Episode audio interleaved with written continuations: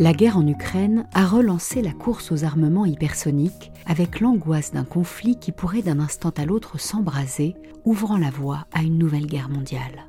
À l'heure où la question de l'habitabilité de notre planète est remise en cause, le sujet de la place de l'environnement dans la géostratégie mondiale est essentiel. Le changement climatique entraîne une tension sur les ressources et les conflits armés induisent des dégradations environnementales que les conventions internationales ne parviennent pas à enrayer.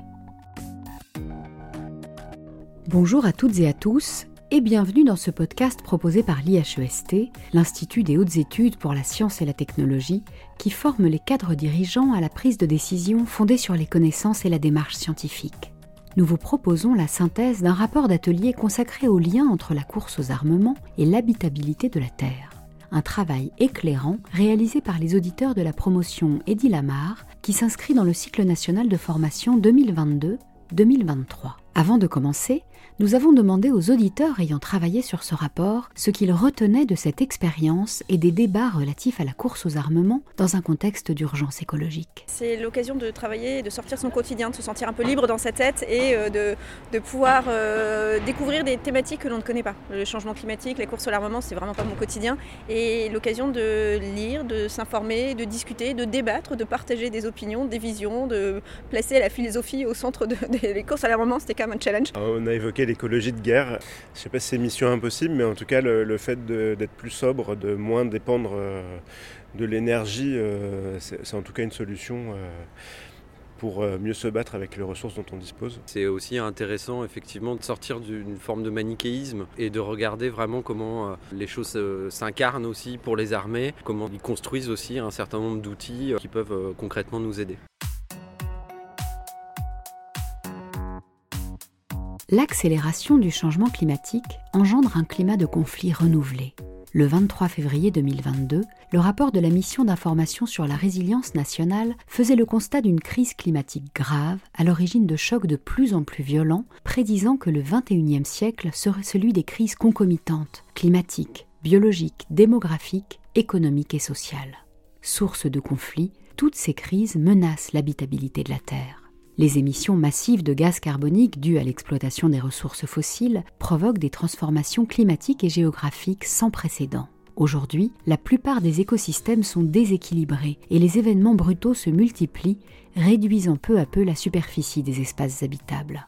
L'élévation des températures rend les terres de plus en plus arides, aggrave les tensions sur l'eau douce et accélère la fonte des glaces. La montée des océans et les risques de submersion qui en résultent menacent l'habitat de 28% de la population mondiale vivant sur les zones côtières. Les catastrophes climatiques comme les inondations et les tempêtes provoquent des migrations forcées qui pourraient concerner 250 millions à 1 milliard de personnes d'ici 2050 avec des impacts économiques dévastateurs. La perturbation du cycle de l'eau pénalise également la production alimentaire avec des conséquences sur les prix et la disponibilité des denrées. L'eau potable constitue un enjeu majeur. Avec le changement climatique, sa répartition inégale et les modes de consommation actuels, les inégalités d'accès à la ressource s'accentuent et l'augmentation de la demande en eau douce amplifie les tensions et risques de conflits.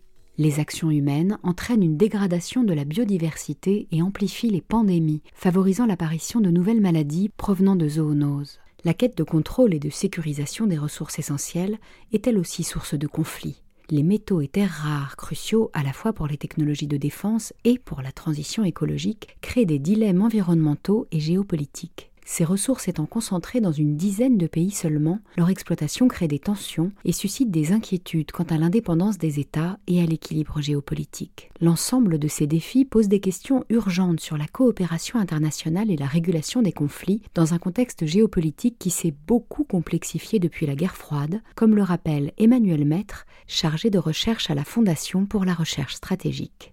Euh, plus l'équation par rapport à ce qu'on a peut-être connu pendant la guerre froide, où on avait euh, déjà expérimenté ces moments d'inquiétude de, force et, euh, je dirais, euh, un petit peu exacerbés à certains moments de l'histoire. On pense bien sûr à la crise de Cuba, mais il y en a eu plusieurs tout au long de la guerre froide. C'est qu'aujourd'hui, on a plusieurs acteurs qui se disputent le leadership mondial avec l'émergence de la Chine. C'était une puissance nucléaire, bien sûr, depuis les années 60, mais qui essayait d'avoir une stratégie plutôt minimale en investissant pour être sûr de pouvoir dissuader, mais sans imiter justement l'Union soviétique et les États-Unis, et donc éviter d'avoir des arsenaux démesurés.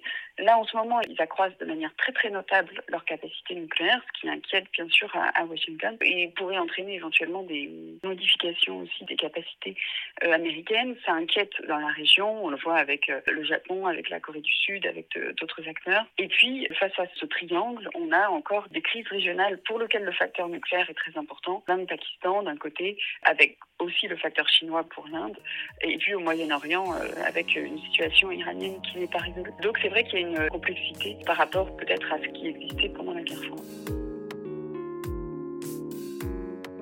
Les activités militaires contribuent directement à la dégradation des conditions environnementales la pollution de l'air et des sols, la destruction des écosystèmes peuvent persister longtemps après la fin des hostilités. Et même dans le cadre de la prévention des conflits, qui justifie pour certains la course aux armements, la pression sur l'environnement s'intensifie en raison de l'accumulation de ressources et de technologies. Les réglementations internationales tentent de limiter ces dommages, mais leur mise en œuvre reste complexe. Si la Cour internationale de justice considère désormais la dégradation de l'environnement comme un crime de guerre, l'application effective du droit international demeure un défi. Sans une forte mobilisation de l'opinion publique internationale, les belligérants assument rarement leurs responsabilités en cas d'impact environnemental manifeste. La question de la compatibilité entre les investissements militaires croissants et les objectifs de lutte contre le changement climatique se pose de plus en plus. Les dépenses militaires mondiales ne cessent d'augmenter et représentent aujourd'hui 2,2% du PIB mondial. Alors que les investissements massifs dans l'armée pourraient être réorientés vers des initiatives favorisant la durabilité environnementale, les tensions géopolitiques et les priorités nationales compliquent cette transition et l'encadrement des activités militaires se heurte bien souvent aux intérêts supérieurs de la nation. Ainsi, Emmanuel Maître déplore que la guerre en Ukraine ait relégué en arrière-plan la question environnementale dans la stratégie militaire. Malheureusement, avec la guerre en Ukraine, on a fait très largement un pas en arrière en revenant plutôt à des considérations très militaro-centrées, très traditionnelles, développer les capacités euh, offensives, défensives, etc., mais, sans vraiment de vision de défis autres qu'une agression armée comme on vient d'avoir, qui est vraiment plutôt classique du XXe siècle que des défis qu'on va plutôt voir au XXIe et XXIe.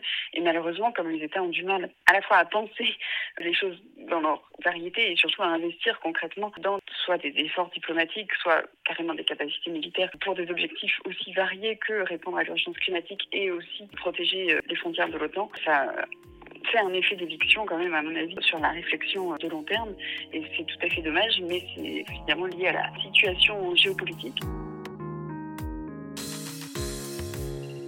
Malgré tout, après l'attaque de l'Ukraine par la Russie en février 2022, les États européens ont été contraints de mettre en place des politiques de sobriété énergétique pour sortir de la dépendance aux hydrocarbures russes.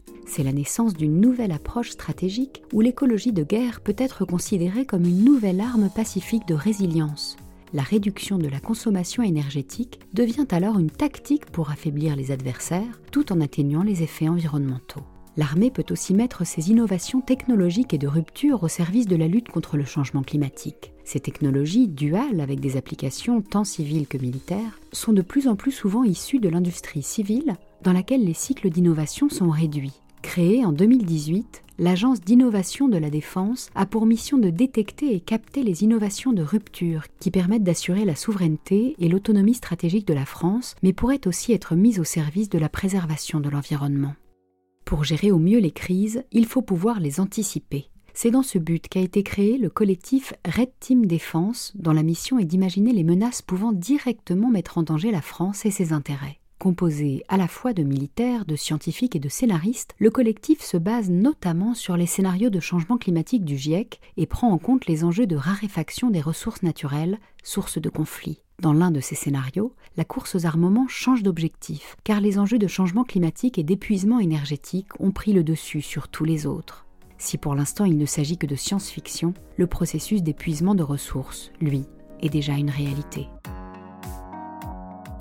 le développement d'une stratégie de résilience nationale est un enjeu majeur dans un contexte de tension internationale et paraît indispensable pour faire face aux défis du changement climatique. À ce titre, la France peut compter sur le dynamisme de sa société civile, la performance de ses services publics et son indépendance énergétique et agricole. Dans la lignée de l'accord de Paris, la France pourrait donc à l'avenir jouer un rôle diplomatique fort pour promouvoir la coopération entre les nations dans la lutte contre le changement climatique. S'il est évident que la guerre met en péril l'habitabilité de la Terre, on peut se demander quelle paix il est encore possible de construire. Le modèle qui a parcouru l'histoire et qui justifie la course aux armements est celui de la Pax Romana, la paix par le plus fort. Il s'oppose à la paix par les institutions qui passent par la signature d'accords entre les États garants d'un équilibre mondial. Mais ce modèle a été mis à mal par les récents conflits, comme le rappelle Emmanuel Maître. On voit beaucoup d'États qui euh, sont plus dubitatifs, hein, forcément, dans la confiance qu'ils peuvent accorder à des mécanismes de régulation internationale multilatéraux, euh, étant donné qu'ils observent que d'autres États se sont fait euh, euh, ou que ces institutions été euh, incapables euh, de sanctionner des comportements déviants. donc forcément, cette crise multilatérale, elle, elle, est forcément un facteur négatif dans le développement de règles multilatérales, y compris dans d'autres domaines, que ce soit au niveau environnemental ou autre. Il paraît urgent de mettre en place un nouveau pacte social pour promouvoir la paix et préserver l'habitabilité de la Terre. Un pacte qui permettrait de s'éloigner enfin de la maxime romaine, si vis pacem parabellum, si tu veux la paix, prépare la guerre, car la course aux armements contribue inéluctablement à l'accélération du changement climatique.